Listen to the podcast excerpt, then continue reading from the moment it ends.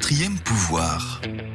Quand la petite histoire des médias flirte avec la grande histoire de l'information. Bonjour, je suis Caroline Bonacossa, journaliste à Stratégie. Stratégie a 50 ans, un demi-siècle à décrypter les coulisses de l'information, à sonder ceux qui la font, ceux qui l'observent et ceux qui la diffusent.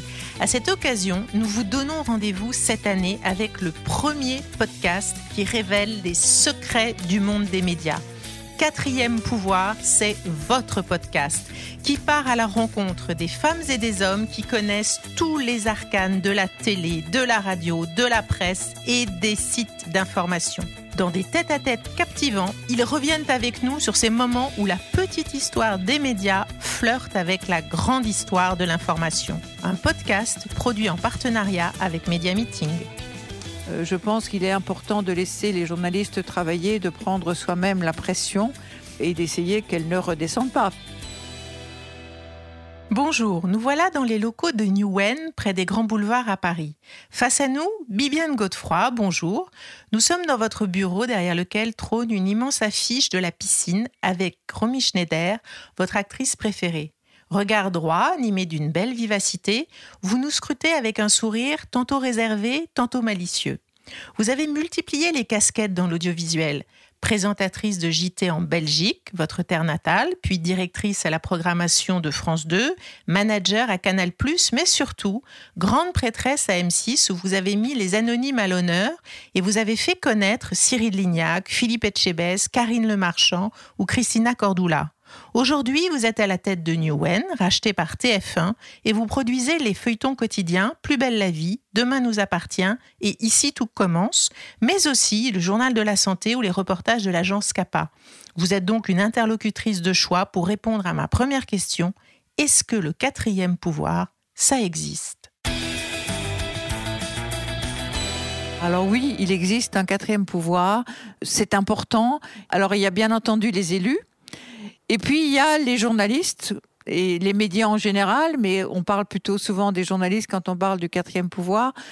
Je pense qu'il ça existe vraiment, que c'est important. Alors le rôle des journalistes est un peu mis à mal aujourd'hui euh, parce qu'il y a les réseaux sociaux, qu'aujourd'hui les gens se prennent souvent euh, pour des journalistes eux-mêmes en donnant des informations. Le pouvoir en place dans certains type de pouvoir se sert aussi des médias réseaux sociaux pour faire passer un certain nombre d'informations.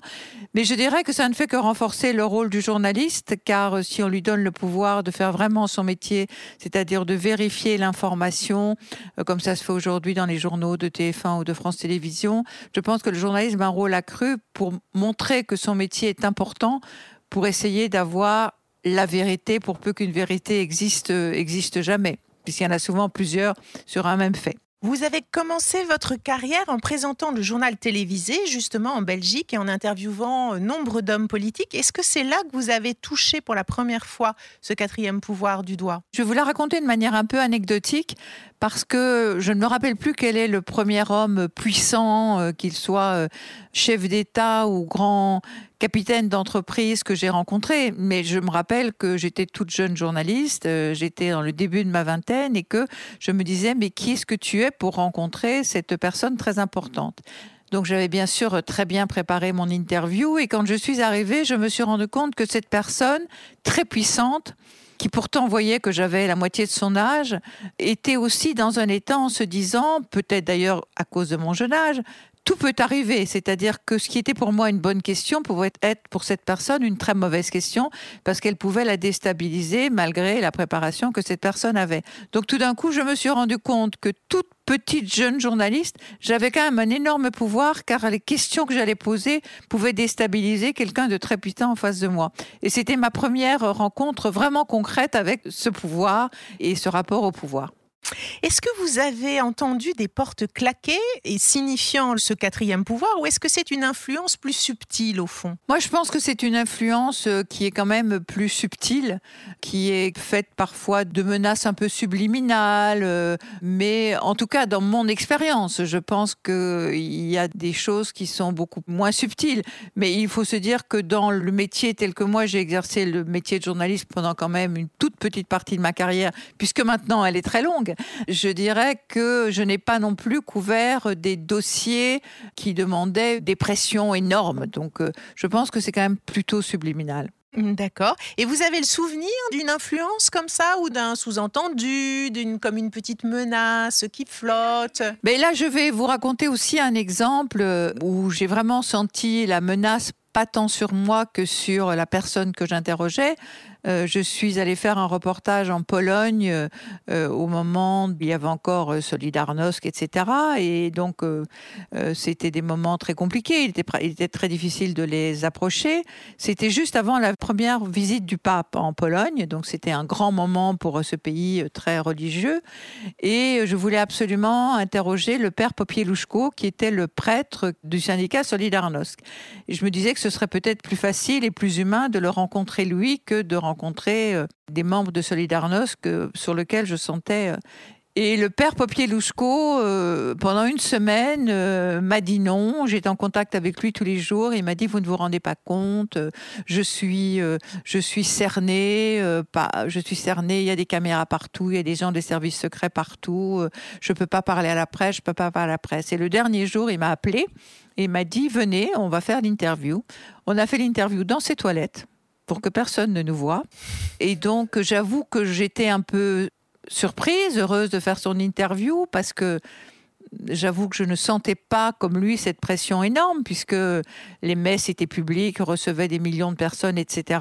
Et qu'un jours après mon retour en France, il s'est fait assassiner très brutalement et très horriblement et jeté dans le fleuve de Varsovie et euh, je me suis rendu compte que cette menace que lui avait vécue, eh bien, elle était réelle. Ce n'était certainement pas à cause de mon interview, euh, en tout cas, c'est toujours ce que je me suis dit, qu'il avait subi ce sort. C'est à cause de ce qu'il représentait pour le pouvoir en général.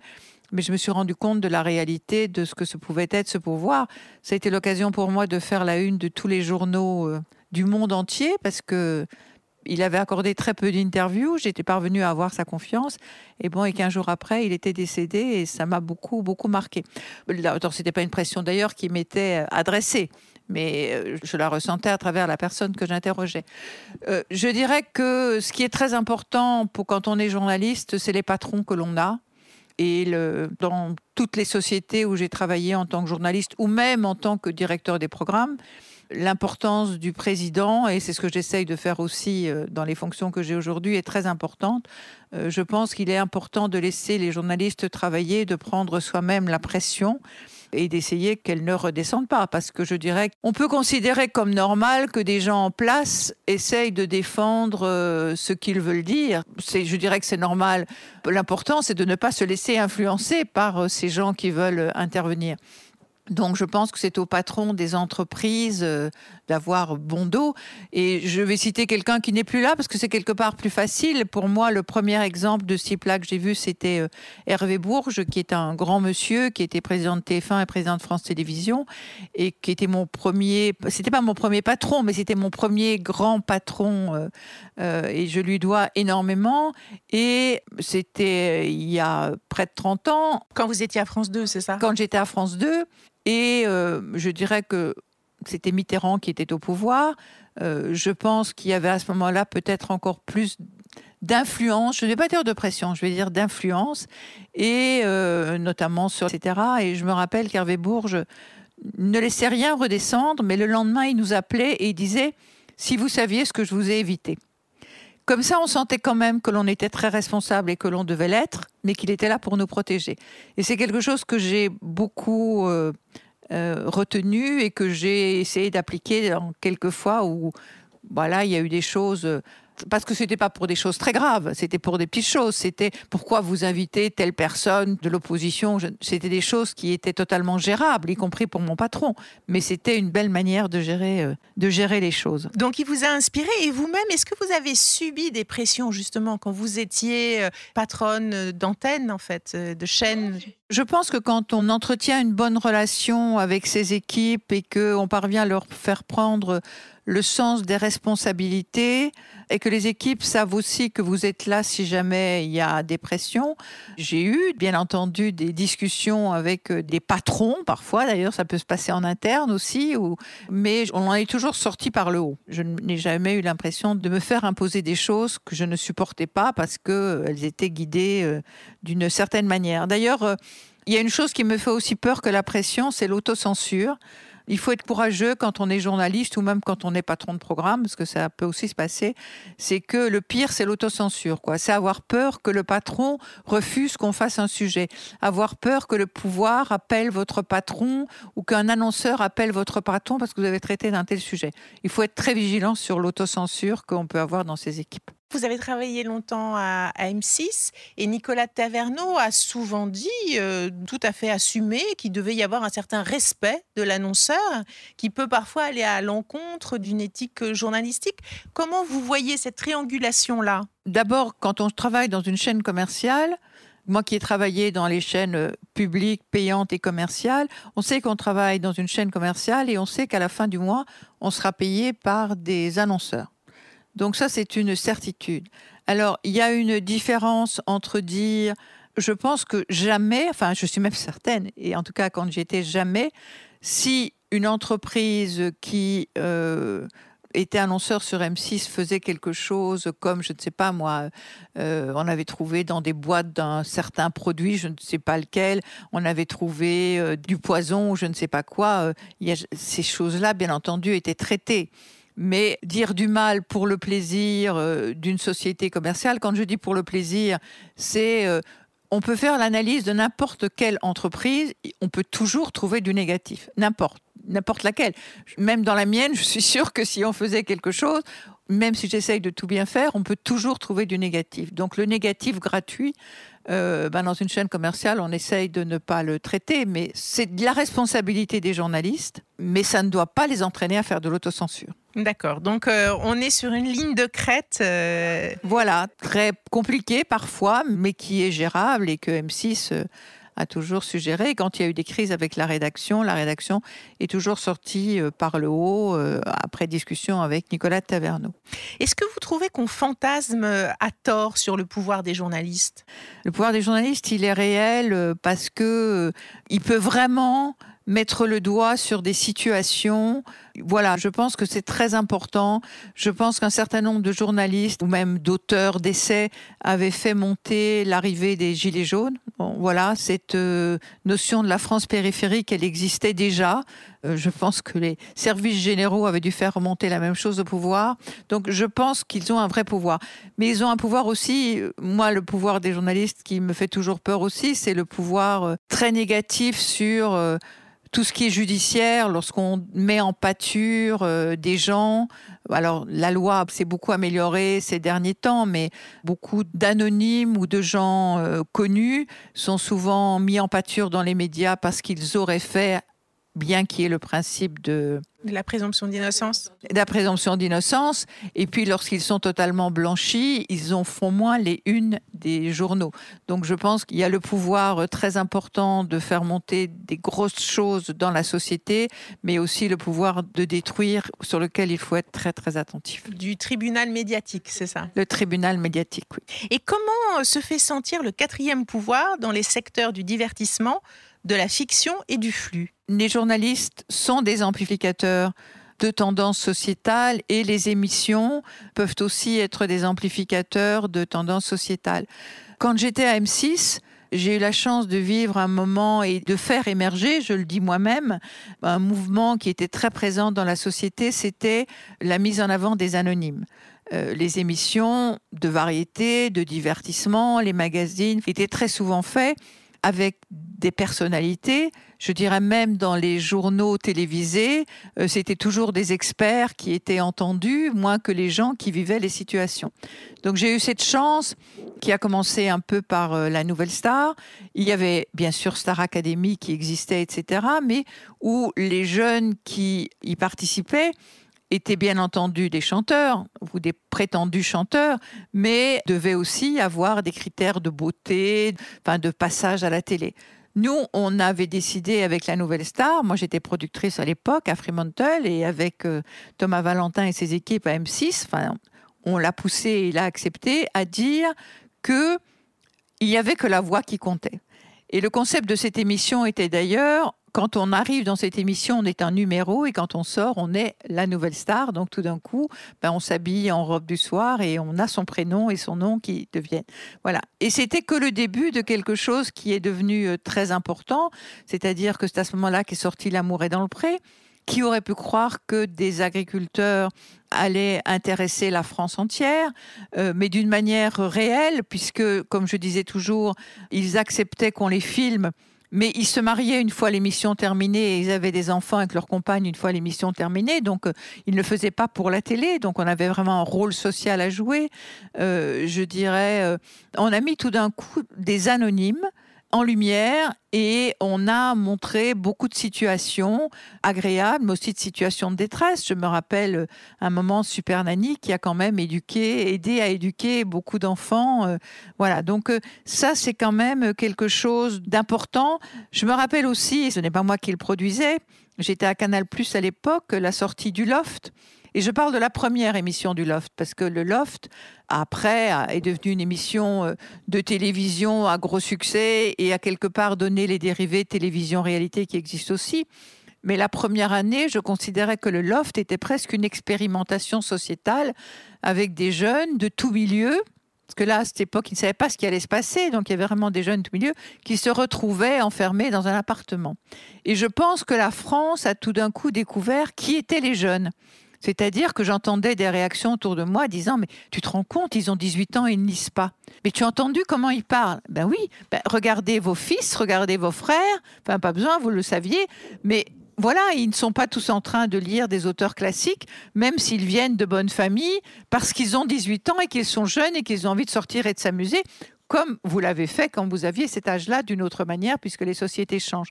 Donc voilà, les émissions de divertissement, et d'ailleurs le Loft AM6 a fait euh, la une du monde plusieurs fois pour dire que la société changeait.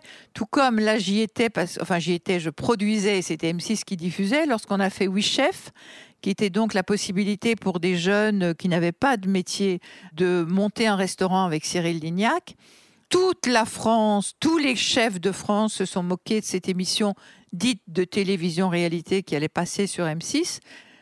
Euh, là aussi, tout d'un coup, M6 a fait la une du monde parce que du jour au lendemain, ce métier qui était un métier très très difficile, la cuisine, mais a fait se remplir les écoles, a recréé des vocations, euh, a généré derrière plein d'émissions, mais la cuisine est redevenue à la une de tous les centres d'intérêt et ça continue. Et donc le pouvoir de la télévision, c'était donc redonner à ce métier des lettres de noblesse. Est-ce que votre fierté, ce serait d'avoir découvert des talents? Par exemple, je pense à Camélia Jordana, euh, à Julien Doré, qui ont été découverts par euh, Nouvelle Star Ou est-ce que ce serait d'avoir permis de capter des signaux faibles dans une société et du coup de faire émerger des vraies tendances fortes et de fond de notre société? Bah, C'est plutôt d'avoir euh, senti les signaux faibles. Il faut aussi parler des documentaires qui sont un peu entre les deux, c'est-à-dire que ce n'est pas vraiment du journalisme. Si c'est du journalisme, mais c'est aussi de la narration.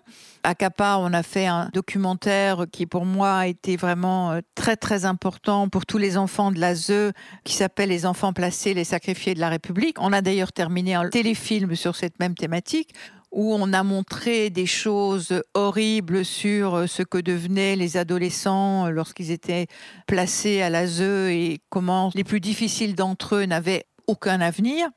Et euh, la semaine qui a suivi la diffusion de ce documentaire, un secrétaire d'État aux enfants placés a été, à la famille plutôt, a été nommé par euh, le président de la République.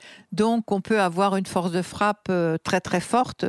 Et même chose pour une émission comme le magazine de la santé sur des maladies comme l'obésité. Et si on pense à la fiction, me vient l'exemple de Plus belle la vie qui aborde depuis toujours des sujets de de société ou d'actu qui peuvent être polémiques.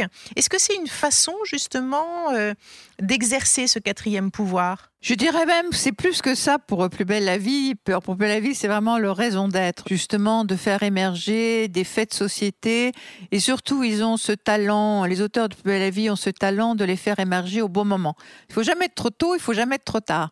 il y a le bon moment, euh, et ils ont fait émerger plein de choses sur la problématique des femmes battues, sur la problématique du mariage gay, euh, sur euh, un problème qui, heureusement, semble un peu moins complexe aujourd'hui, mais la question du coming out pour euh, des homosexuels et le nombre de fois où j'ai entendu dans des témoignages, euh, dans des documentaires de ce type que c'est grâce au fait qu'un coming out ait été montré dans Plus belle la vie, que la discussion au sein de la famille s'est créée, que certains ont osé dire à leurs parents que ben eux aussi euh, ils vivaient leur sexualité différemment.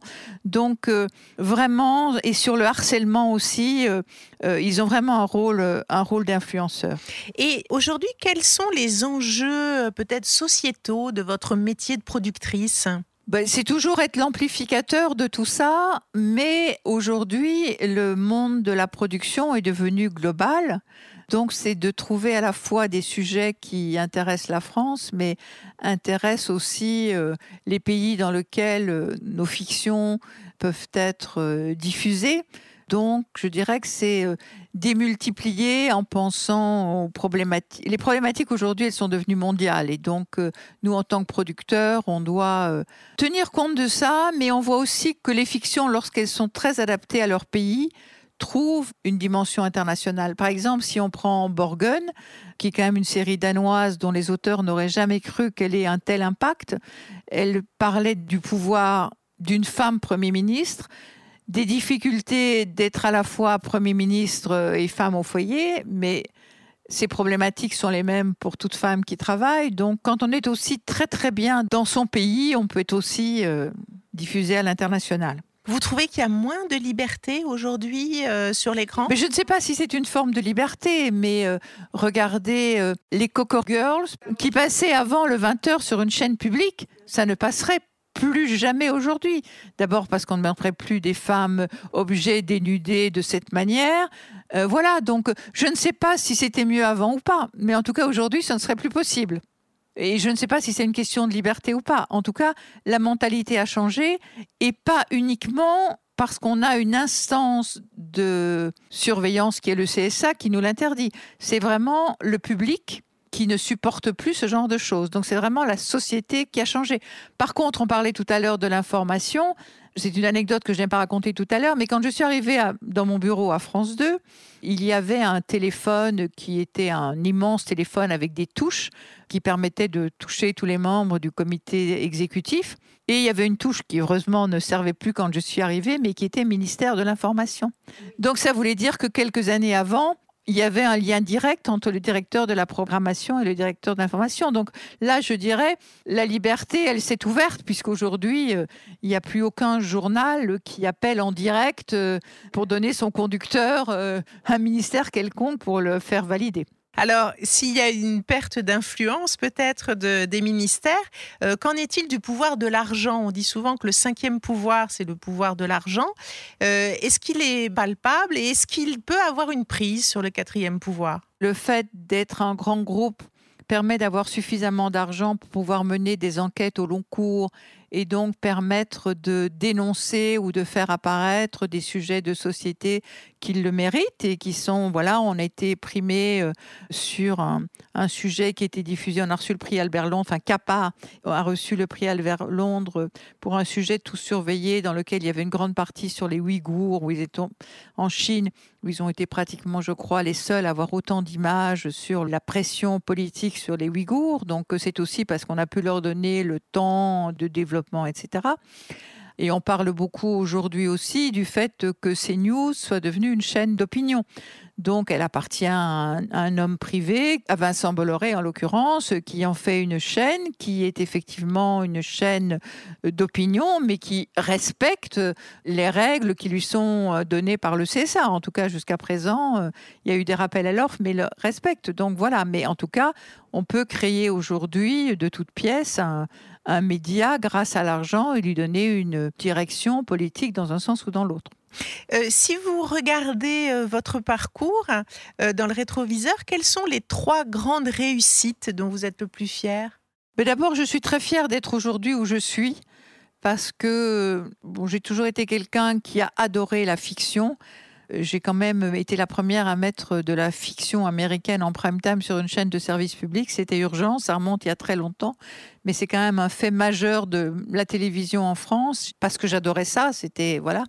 Donc je suis très fière d'être aujourd'hui à la tête d'une des plus grandes sociétés de production française qui produit euh, trois quotidiennes euh, de fiction, qui produit euh, des fictions qui sont vendues partout à l'international, qui s'est développée ces dernières années dans sept pays à l'international. Donc c'est une grande fierté et de faire tout ça d'ailleurs en équipe, c'est vraiment une grande fierté.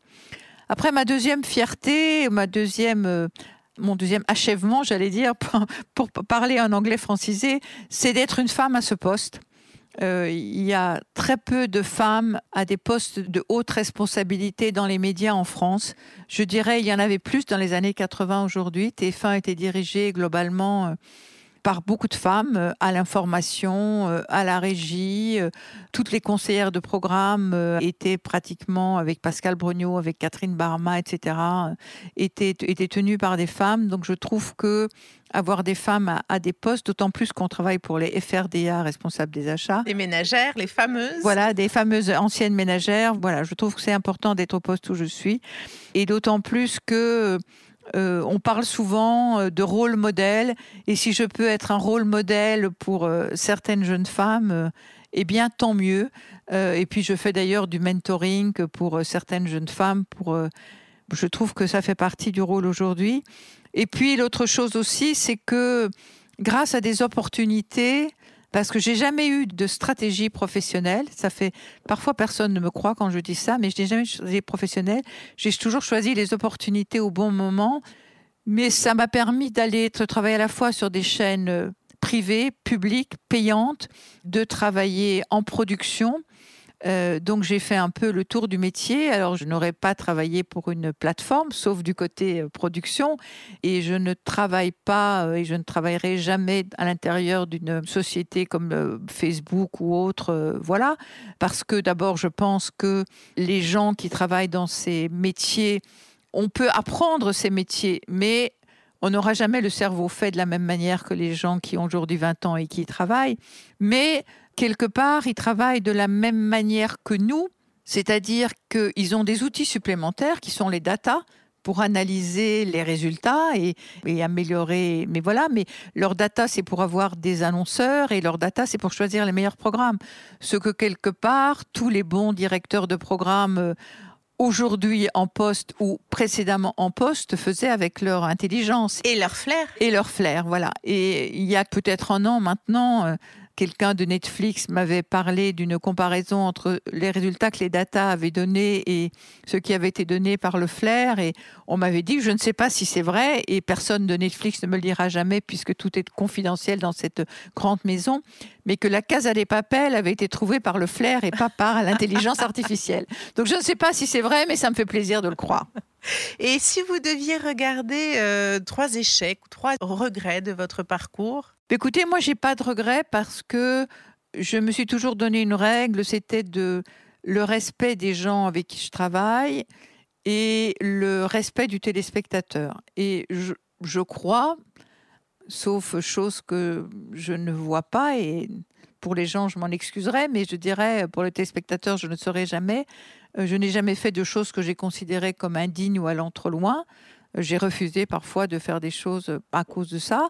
C'est-à-dire de mettre à l'antenne des programmes que vous bah, Il y a des programmes que je n'ai pas regardés, oui, parce que je trouvais qu'on allait trop loin. Dans le respect de la personne humaine, justement Dans le respect de la personne, oui. Et sur lequel d'ailleurs mes équipes étaient d'accord, parce que les équipes, on les choisit aussi par affinité. Donc je considère que je n'ai pas de regrets.